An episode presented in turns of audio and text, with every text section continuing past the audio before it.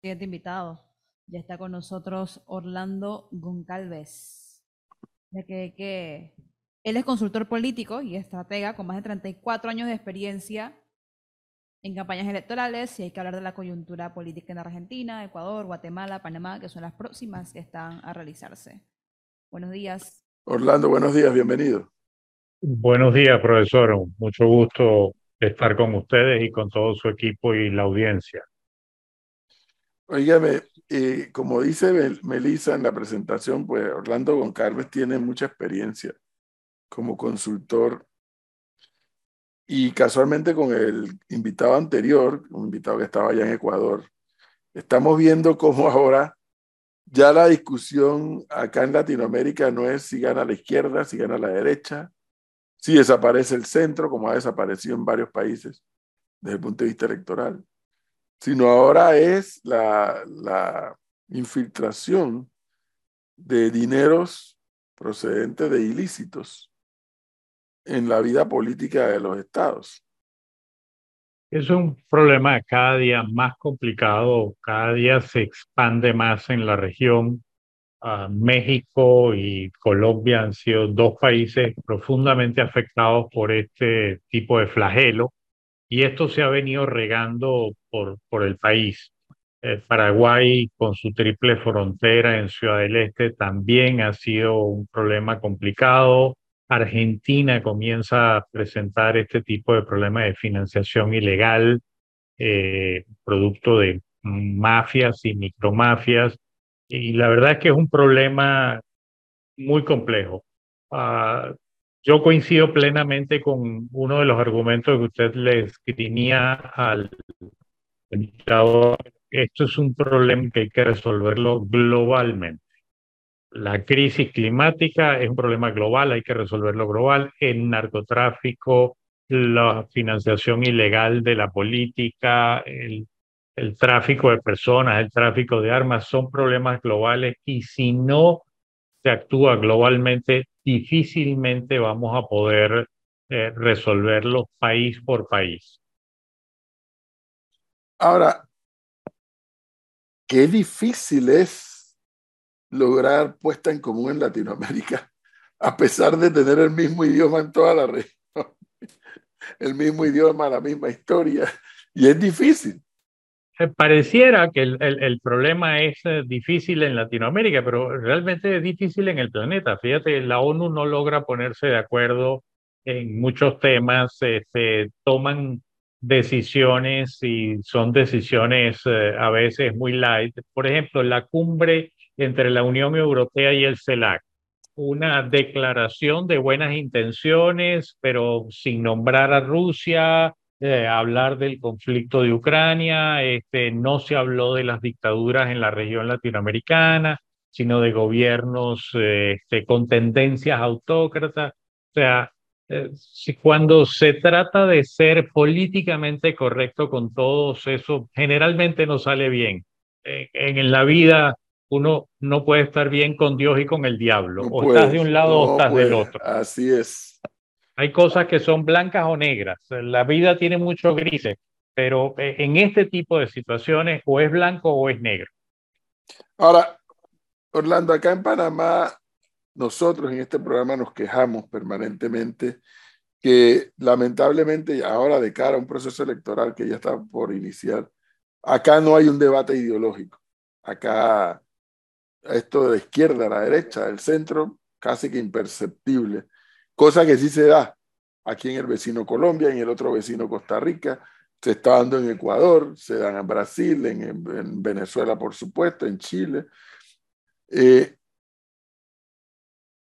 pero, ¿será que este debate ideológico, por un lado, o esta forma pragmática de hacer política como ocurre en Panamá, le abre el espacio a estas otras, a estas otras especies? Bueno, yo, yo tengo una pequeña diferencia contigo. El debate ideológico como tal es un debate muy fatuo, porque se resume a tú eres derecha, tú eres izquierda. Eh, no hay profundidad en el debate. Yo preferiría un debate programático. Yo preferiría un debate eh, basado en ideas y en confrontación de ideas. Bueno, ¿cómo voy a resolver este problema? ¿Cómo lo resuelve el otro candidato? Yo me iría por ahí. Ahora, este modelo eh, pragmático que tú le has llamado, eh, y me parece que el, nombre puede servir, yo voy un poco más allá, eso no me gana muchos amigos, pero es un, un, un modelo muy clientelar. Y la verdad es que eh, estar eh, regado por toda la, eh, por todo el, el, el, la región.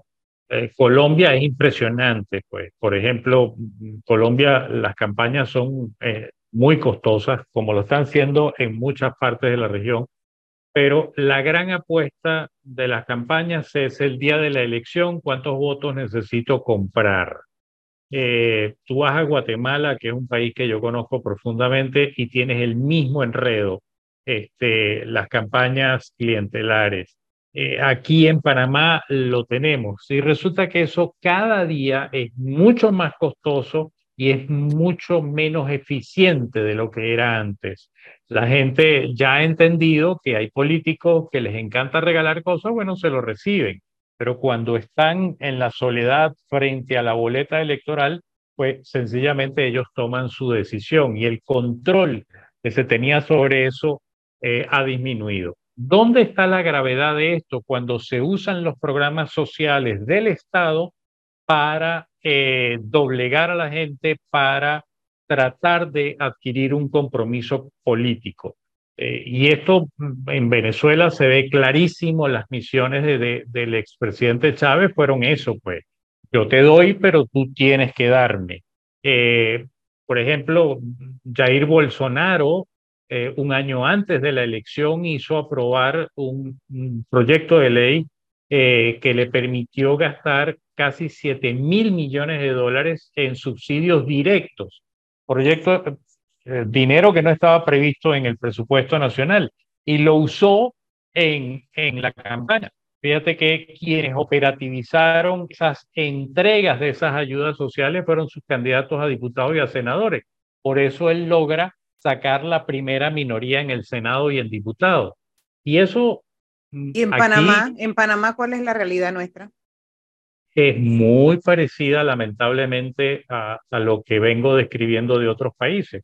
Pero reitero, si bien es bien parecida, eso es un modelo que cada día es más ineficiente y más costoso.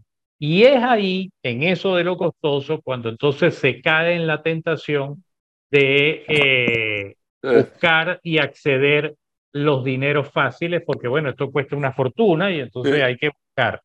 Y sobre todo, eh, Orlando habla del clientelismo, yo le pongo un guion. Clientelismo, guion, populismo. Sí, es correcto, coincido. Lamentablemente es lo que vemos. Esos modelos de hacer campaña política y ese modelo de gobernar es caro. Pero, que, no son, no son eficientes, eh, Orlando. No, pero más allá de la eficiencia o la ineficiencia, son caros. Sostener el clientelismo, el populismo, sostenerlo es caro. Sí, porque aquí eh, Orlando me mandó un informe, profe, reciente, eh, que dice que el 87% de los panameños piensan que los partidos políticos están haciendo mal el trabajo. Es decir, que eso no ha calado, o sea, por más que le den a la gente y que utilicen los recursos nuestros para hacer campañas políticas, al final eso no cala en la gente, la gente lo recibe ya, pero no lo ve con buenos ojos. Es correcto, eso es un, informe de Latinobarómetro, eso es solo una cifra, pero el, el, Latinobarómetro de este año que salió en julio, recién acaba de salir, es aterrador las cifras que maneja sobre la debilidad de las democracias y sobre cómo los partidos políticos eh, cada día eh, mm, se, se desdibujan más.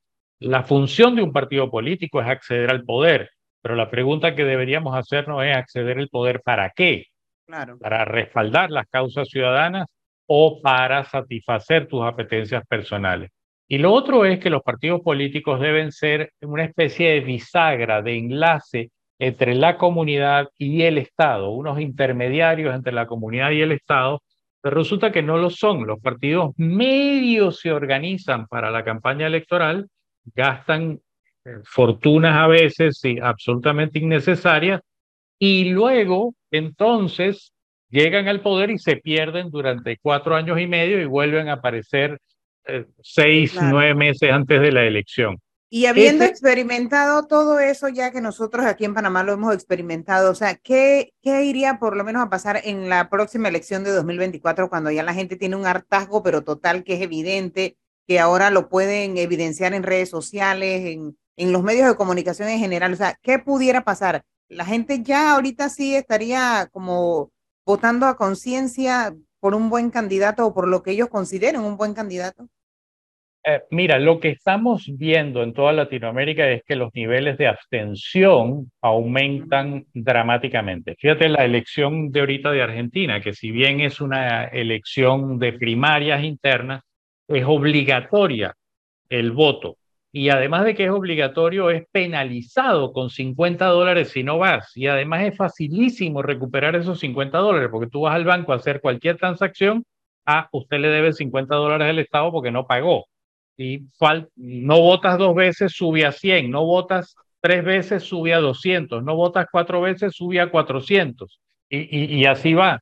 Y sin embargo, 31% de la población se negó a ir a votar, o sea, prefieren perder los 50 dólares que ir a votar. Eso es sumamente preocupante. Cuando tú ves Latinobarómetro también, hay cifras que dicen que eh, la indiferencia ante el tipo de régimen que nos gobierna va en aumento. El, apoyo a la democracia ha perdido 20 puntos en los últimos 20 años. Eh, habido un aumento preocupante en gente que dice yo pudiera aceptar un gobierno no democrático mientras resuelva mis problemas. Así es. Y, eso es más peligroso mucho más peligroso, por eso surgen figuras como el señor Milley, por ejemplo, como el señor Bolsonaro, el señor Trump o hasta el señor Bukele. Y eso mm, definitivamente eh, eh, genera una debilidad en las democracias que a la larga es muchísimo más peligroso. Orlando, entiendo que vas a estar en Panamá en un evento, ¿no? Sí, estamos organizando la tercera edición de un taller de simulación electoral. Es un taller teórico práctico donde 10 eh, consultores vamos a estar durante tres días consecutivos en una inmersión total con un pequeño grupo, porque al ser un, taller teórico práctico eh, hace que eh, los grupos sean pequeños para poder interactuar con ellos. Se les da teoría y luego se hace un ejercicio práctico. Teoría y un ejercicio práctico, vamos a estar, y este modelo lo estamos desarrollando porque, bueno, entendimos desde hace ya bastante tiempo que las campañas cada día son más costosas, eh, más caras, exigen mayor esfuerzo de los equipos y nos enfrentamos a electores escépticos cuya respuesta se ve en las redes pero no votan y eh, entonces hay que cambiar la dinámica de cómo se hace campaña. Nosotros somos de la tesis que la pandemia pateó el tablero, tiró el tablero, rompió las fichas y la gente ahora, este, si bien la pandemia pasó, los efectos de la pandemia no han pasado y la gente ha cambiado este, su escala de intereses, inclusive ha llegado a cambiar valores y eso es lo que vemos en algunos estudios que hemos hecho en la región. Entonces, si cambió el mundo, cambió la sociedad, cambió la manera como nos comunicamos, cómo nos interrelacionamos, evidentemente cambió la política, entonces la comunicación política también cambia. Y este taller lo vamos a hacer del 15 al 17 de septiembre en las instalaciones de ADEN y vamos a trabajar sobre básicamente las 10 claves de una campaña electoral eficiente y hecha con los recursos medidos. Orlando, y rapidito. Son en las Torres de las Américas. Es correcto. Y rapidito, porque sé que se tiene que ir, aquí un oyente le pregunta si esos patrones eh, de clientelismo es la forma que andan buscando los partidos políticos tradicionales para llevar a una Latinoamérica a la fonda izquierda. No, eso, Bolsonaro no era de izquierda, Trump no era de izquierda, este, y ambos hicieron, y sabemos lo que hicieron, el, señor Bukele, si bien viene de la izquierda, del FMLN en El Salvador, su actuación en muchas cosas no es muy de izquierda. Eh, el señor Milei se dice que es de ultraderecha, anarcocapitalista, se, se declara. Entonces, Libertario. Libertario anarcocapitalista. Entonces, eh, esto no tiene derechas o izquierdas. Okay. Eh, el modelo clientelar funciona en ambos lados, no tiene colores.